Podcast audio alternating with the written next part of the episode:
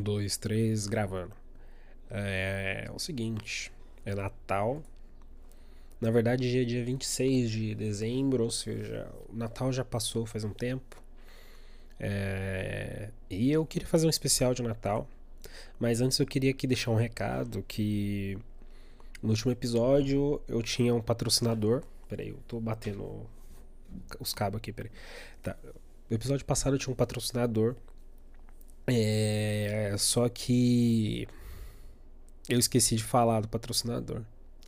Isso acabou me prejudicando um pouco e o patrocinador cortou o contrato.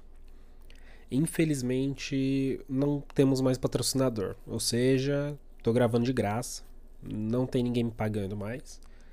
E quer dizer que todo esse podcast aqui é só prejuízo porque eu não aguento mais pagar para fazer minhas coisas. Mas, dado o recado, não vou falar o nome do patrocinador mais. Acabou. É, tipo, nosso vínculo não existe mais. Então, siga em frente.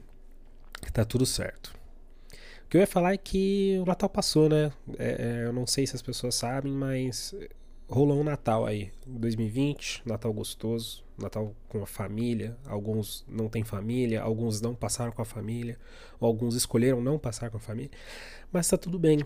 É, eu passei com a minha e foi um foi uma experiência muito gostosa porque a gente todo mundo na minha família é meio que preguiçosa assim, tipo a galera não gosta de cozinhar, a gente não, não aguenta ficar acordado depois das 11.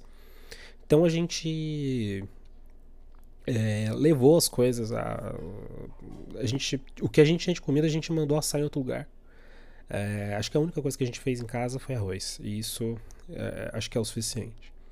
E a gente já era sei lá oito e meia a gente já tava na ceia comendo comendo opa comendo gostoso é, se alimentando, conversando, falando um absurdo ou outro, um papinho, um papinho um pouco reacionário ali, um, um, uma frase sobre drogas minhas ou alguma coisa. Mas tudo muito gostoso, tudo muito legal. É, mas acho que o que eu mais gostei foi depois da ceia, em que a gente sentou um pouquinho para assistir um filme. E nesse meio tempo eu tava tomando um vinho e eu já estava um pouquinho alterado, um pouco embriagado. E eles, a família estava assistindo, sei lá, Os Dez Mandamentos. Um filme, sei lá, de 1956, alguma coisa assim. E eu, né, como um grande profissional do audiovisual, achava muito peculiar, né, o, certas coisas que aconteceram naquele no filme. E aí, numa conversa informal com meu irmão, eu às vezes eu fazia alguma uma perguntinha um pouco engraçadinha, um pouco é, é, carregada de humor. E isso gerava respostas de outras pessoas muito boas.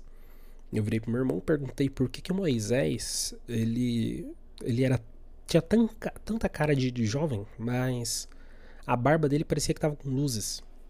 Aí eu recebi uma resposta, não do meu irmão, falando não, porque na Bíblia. tá, porque, na, porque na Bíblia é, as pessoas elas envelheciam de jeito diferente, né? E aí ela fica desse jeito. Eu, eu gostei desse comentário porque tratou o filme, esse filme Dez Mandamentos, como se fosse um documentário, sabe? Como se alguém tivesse gravado aquele filme é, na, na hora que aconteceu. Tipo, as pessoas viram o, aquela revolução, aquela revolta do, dos hebreus, os israelitas, e gravaram a face do próprio Moisés, que no caso era um homem branco com luzes na barba dele. E isso seguiu por horas, porque o filme, sei lá, os caras.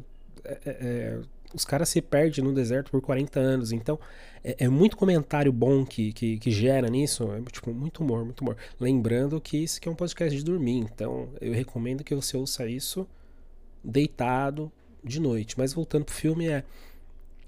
Pensa comigo, sabe? Eu perguntei se, por que, que o cara tinha a barba com luzes e a minha resposta foi. A resposta que eu vi foi que na Bíblia era assim. Na Bíblia as pessoas usavam luzes. É isso? Eu, eu, eu entendi certo ou eu tô completamente equivocado? Sabe, é, o Natal ele me traz isso, sabe? O Natal para mim significa isso, ele significa confusão.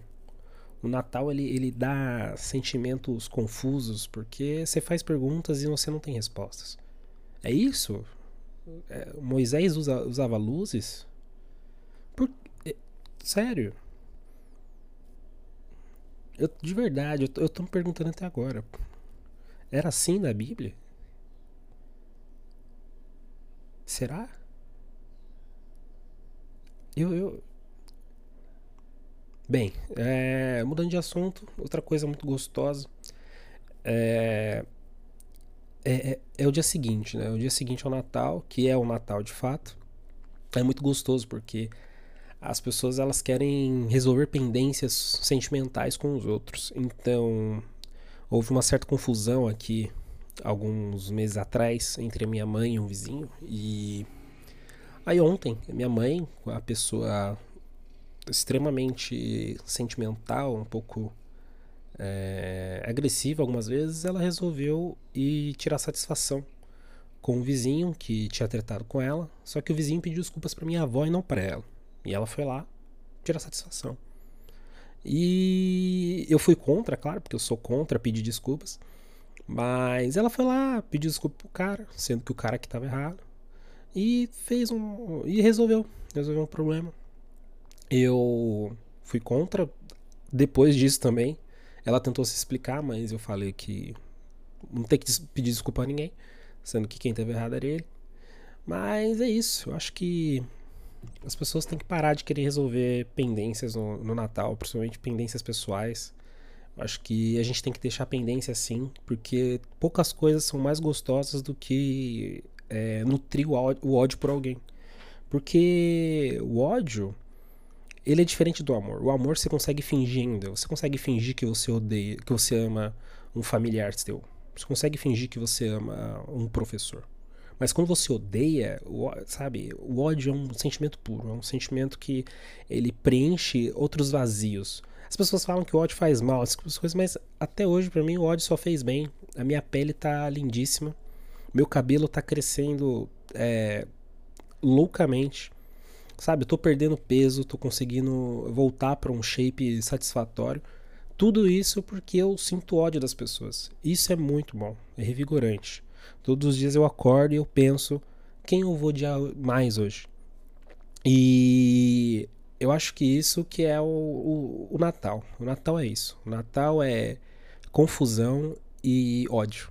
É você nutrir ódio pelas pessoas e ouvir respostas confusas. Bem, boa noite. Durma bem. Se você está aqui até agora, ouve o próximo. Talvez você vai dormir no próximo. Se você já dormiu, não precisa ouvir mais não. Pode até se desinscrever aí do, do feed. Mas espero que você durma gostoso. Você que já tá dormindo. Beijo.